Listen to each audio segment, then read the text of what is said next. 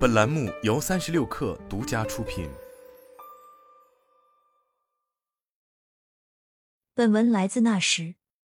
说起二零二四年电影界开年最强之作，毋庸置疑，非年会不能停莫属。评分从八分一路上涨至八点二分，好口碑带来超强后劲，票房一路逆袭，并连续多日问鼎单日票房。平台预测票房更是突破十亿。电影的故事背景设定在一个大型工厂面临裁员危机，领导层决定一次性裁掉六千多名员工。这个数字在银幕上虽然是虚构的，但却刺痛了无数人的心。面对这一决定，谁会成为裁员的牺牲品？这成为了电影的核心问题。一系列情节的演绎让人捧腹大笑的同时，也引发了大众深层次的思考。这样的共情。让每一位正处于裁员潮的快销人都格外感同身受。一百位打响二零二四行业裁员第一枪。二零二四年伊始，就有传言称有知名快销企业率先打响了裁员第一枪。百威这个全球啤酒业的巨头，近日被曝中国公司裁员百分之二十消息。百威在中国市场的品牌号召力以及行业影响力，叠加裁员这样的热议词汇。一时间让该消息在快消圈内迅速传播。不过，对于这一传言，百威中国在接受相关媒体采访时回应称此消息不属实。但即便有了明确的官方否认，不少业内人士似乎对这一回应并不买账。因为百威在回应中说，百威中国人员组织稳定，并始终致力于业务运营的不断优化，与大家看到的情况有些许出入。百威在市场展现出的现状。似乎让其裁员的传闻更加顺理成章。早在二零二三年七月，百威公司就公开宣布要在美国公司裁员数百人，裁员规模占公司总人数的百分之二。关于裁员的原因，该企业相关负责人表示：“裁员是一个非常艰难但必要的决定。我们希望通过此举来确保我们的组织为未来的长期成功做好准备。”此外，由于近年来百威一直没有停下收购的步伐，使得其负债金额也在不断增加。据公开资料显示，百威在二零一五年设立了 ZX Ventures 部门，专注于在全球范围内寻找可投资和收购的精酿啤酒品牌。随后，百威陆续收购了啤酒巨头南非米勒、上海精酿啤酒品牌全鸡猫，并增持了珠江啤酒的精酿生产线等。频繁收购的结果，为百威带来了越发沉重的负债压力。截至二零二二年底，百威的净债务高达八百亿美元，是其 EBITDA 税息折旧及摊销前利润的三点五倍。而负债压力也直接或间接导致了百威拖欠经销商费用等厂商纠纷案例的发生。就在不久前，有媒体报道过一起山东某百威经销商被拖欠六十多万费用的案例。该经销商表示，厂家承诺的费用长达三个多月都未能核销，对接的负责人不停的更换，不得已四处维权。反向推论的话，百威的厂商纠纷案例说明企业市场管理层以及业务人员的缺乏或者不作为；再往上推论，也就是企业缺乏相应的市场政策支持；再进一步，也就是企业内部管理存在一定程度的缺失。而百威在此次裁员百分之二十的传闻中说。百威中国人员组织稳定，并始终致力于业务运营的不断优化，话语支撑力度明显不足，业内质疑自然也在情理之中。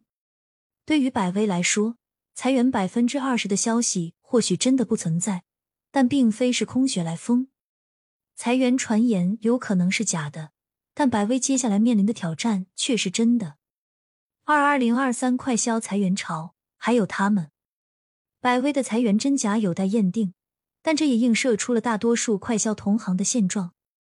暂且不提前几年外部因素影响的不得已为之，仅就二零二三年大环境复苏的背景下，快销行业的裁员潮也未曾停止过。一月，麦当劳总裁称，麦当劳正计划裁员和重组，以加快餐厅扩张。随后没多久，麦当劳公司就决定暂时关闭位于美国的全部办事处。并通知员工准备裁员。三月，零售业巨头沃尔玛宣布，由于利润下降，他们将在今年关闭位于华盛顿特区和全美九个州的十二家门店，同时将裁员数百人。四月，美国销售额最大的肉类供应商泰森食品有限公司发给员工的通知显示，该公司将裁减百分之十五的高级领导职位和百分之十的公司职位。公开数据显示，泰森食品在全球拥有约十四点二万名员工。五月，龙大美食董事长于宇因个人原因突然辞职，不到半月时间，龙大美食青岛办公室也突然关门，员工更是遭到暴力裁员。六月，有媒体爆出一份王老吉集合职能调整完善宣贯会文件，显示自六月份起。王老吉陆续对营销中心、渠道、市场、销售等各部门的空缺编制及结合人员进行匹配调整。未双向匹配成功的员工将进行原工作地直接转入销售代表岗位，而且此轮转岗往往是被动的，可以说是一种下放。当时，王老吉相关负责人虽说回应称大裁员的说法是绝对没有的，但也透露，由于个人原因。今年确实有几个销售总监离职。七月，家乐福被裁员工报未拿到补偿金的词条登上话题榜单。当时有不少前家乐福员工爆料称，公司给出的被辞退方案基本都是 N 的补偿费，且分期支付全款或打六折一次性支付，但不少人却迟迟未拿到款项。而且，即便是在裁员补偿款分十二期支付的情况下，家乐福仍未兑现。有专业律师称，家乐福此行为已经涉嫌违法。十一月，雀巢公司表示，计划通过在全球裁员四百人等措施，每年节省五千万欧元成本。此次裁员计划将涉及公司内部多个部门和职位，包括管理层和普通员工。十二月，美素佳尔母公司荷兰乳业巨头皇家菲士兰宣布。计划未来两年在全球裁员一千八百人，此次裁员或将节省至多两亿欧元成本。公开资料显示，该公司是荷兰唯一获得皇家称号的乳品企业，拥有荷兰近百分之八十的牧场。公司在三十个国家拥有两万两千七百一十五名员工。除了人员上的调整，在二零二三年的最后几天。天味食品卖厂房、新希望出售禽产业等消息也持续被爆出。这还只是行业裁员现状下的冰山一角。除了这些聚光灯下的大品牌之外，谁又能保证一些中小品牌在大家看不到的地方有多顺利？三裁员潮危机，谁能幸免？行业的发展带动企业进步，却也迫使一些品牌焕羽重生。食品饮料界的裁员潮，并非个别企业的孤舟独行，而是众多企业的市场挑战下共同做出的选择。裁员是企业应对市场挑战的动作之一，而这背后则是市场长时间遇冷造成的。过去几年，市场某种程度的萎缩，让几乎所有品牌和企业都受到了很大的影响，销量、复购率、新品存活率、老品持久率等都受到一定程度的冲击。这样的状况也并非短时间内就能回暖，不可避免的让食品饮品企业陷入了困境之中。除此之外，在渠道方面，从新零售的崛起到各种零售模式的竞争，已经让经销商、食品品牌陷入了新的困境之中。以量贩零食赛道为例，二零二三年，量贩零食店凭借丰富的产品与低廉的价格持续走热。各大量贩零食品牌跑马圈地，也忙着大鱼吃小鱼，搅动这食品饮品行业这个巨大规模的领域。新事物的出现势必要争夺老玩家的市场份额。